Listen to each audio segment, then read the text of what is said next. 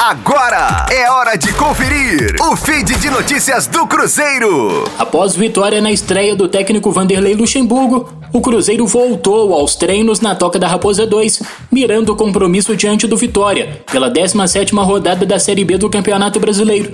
E nas atividades do início da semana, teve novidade em campo. Foi o retorno do zagueiro Rodolfo, que estava em fase final de recuperação de um edema na panturrilha direita. Além do zagueiro, Luxemburgo também terá a volta do lateral direito Norberto, que cumpriu suspensão na última rodada.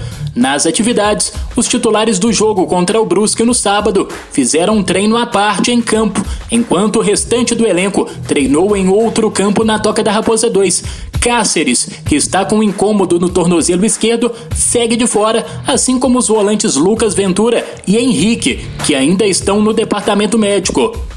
Da Rádio 5 Estrelas, Matheus Liberato. Fique aí! Daqui a pouco tem mais notícias do Cruzeiro. Aqui, Rádio 5 Estrelas.